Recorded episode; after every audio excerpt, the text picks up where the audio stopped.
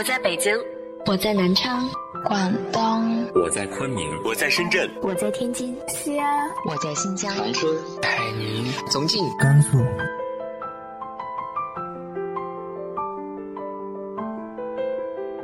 这里是 FM 幺八零八四，昨天的你的现在的未来，我是主播背着吉他的蝙蝠女侠。无论你在哪儿，这里都有我的温暖等你。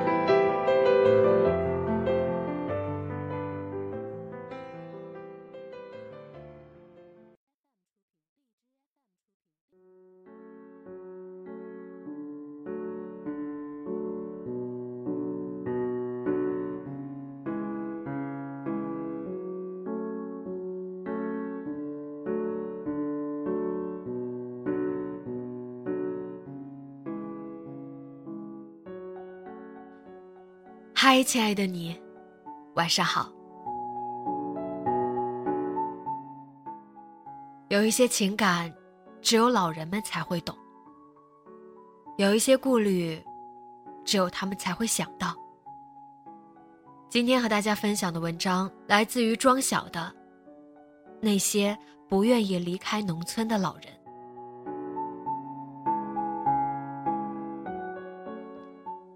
长年以来。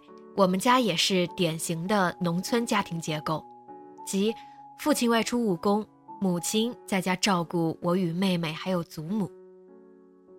前些年，祖母还是不需要特别照顾的，祖父去世时，祖母也才七十多岁，还算健康硬朗的状态。祖母一直比较胖，和很多中老年妇女一样，腹部巨大，背部佝偻，白内障。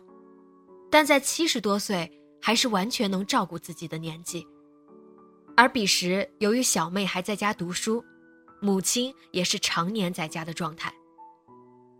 但这种状态也只维持到了前几年，小妹上大学后，母亲终于有机会出来照料工作上也非常辛苦的父亲。于是，一向被公认为还算孝顺的我们家，也由此让祖母。成为了半空巢老人，因为我们的老家老屋都还在，不曾搬离，路途不算遥远，同一个省市，我们也会经常回去看看他老人家。祖母的女儿，也就是我姑姑，就在邻村，所以算不得真正意义上的空巢老人。但每次我们回乡，看到的。都是祖母一个人孤零零地坐在门口。她通常一坐就是很久。冬天坐在有太阳的地方，夏天坐在有风的地方。她就这样坐在门口或者路口，目光盯着一处，眼神浑浊涣散。我也不知道她看向的是什么地方，是否是我们归来的方向。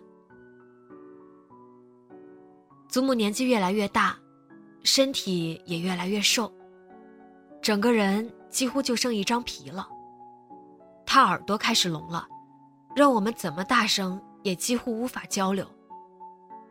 眼睛本来就不好，白内障更加严重。常年吃高血压的药，心脏也不好，不会使用任何家用电器，不会使用电话和手机。我们非常不放心将她一人留在家中。但各自都有工作，也有了自己的家庭，父母年纪也大了，长年以来聚少离多，也渴望能一起生活，彼此照应。我们又当如何？我们也曾多次劝过祖母，让她离开家中，跟我们一起生活，可她始终不愿意，甚至对我邀约去家中小住几日都不愿意。她曾不止一次的对我说过。我哪里都不去，年纪越来越大，今年不会去，以后更不会去。我听了以后无限伤感。说是如此，去年台风天气，据说危及老家，母亲终于将一辈子都不曾离开过县城的祖母带了出来，不过也就仅仅待了三天左右。这三天中，我去看望祖母。小妹与母亲以及祖母都苦不堪言。生活习惯不同，祖母极早睡觉，极早醒来，在不熟悉的陌生环境中，她感到恐慌不安。没有母亲的陪同，她寸步不移，哪里都不敢去。我去看她，她正坐在沙发上发呆，局促不安。双手不停地敲打自己的膝盖，问我何时才能回去。直到在这里和坐牢差不多。无奈，台风天气一过，父亲只好立马送他回乡。唯有回到自家昏暗破旧的老屋时，他才长长的舒了口气。这里，是他的故乡，他多年生活的地方。即便这里再不好。他也不愿意离开。母亲有次笑言送他去养老院。祖母表情中的惶恐是发自内心的恐惧。即便养老院离家只有几公里，但他绝不愿意离开。我与母亲说此话再也不要提。村子中像祖母这样的老人不在少数。他们的子女多半都在城镇中生活，村子也和他们一样老了，曾经的热闹早已不复存在。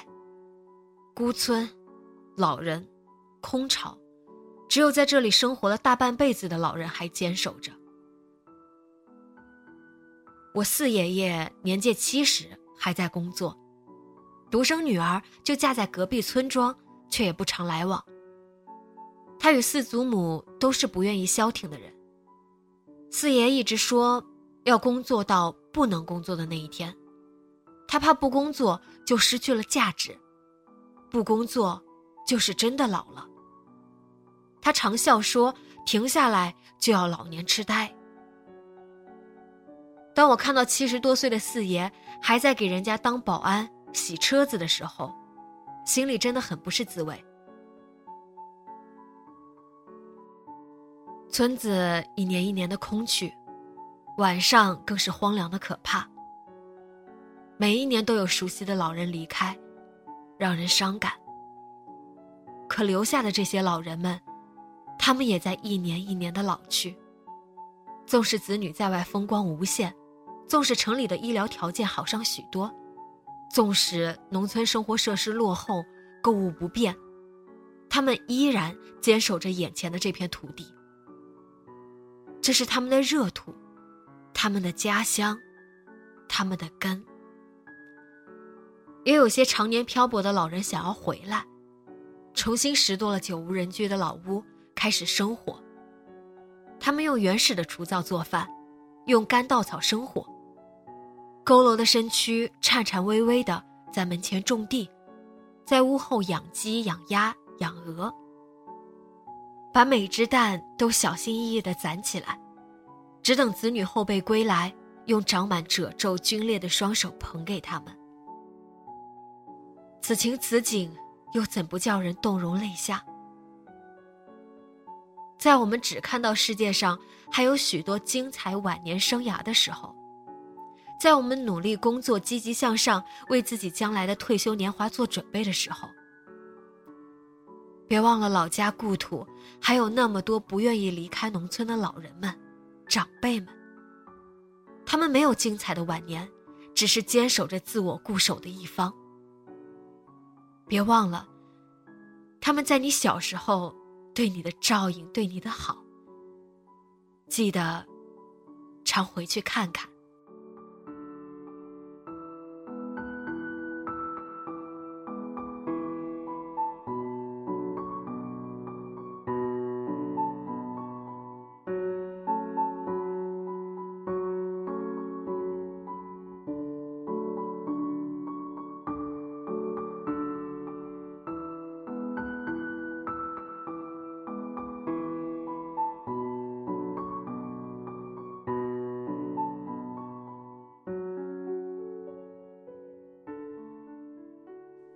你的老家是否也有着这样一群老人呢？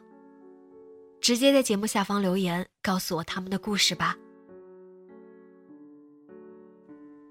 今天的节目就到这里，节目原文和封面请关注微信公众号“背着吉他的蝙蝠女侠”。电台和主播相关，请关注新浪微博“背着吉他的蝙蝠女侠”。今晚做个好梦，晚安。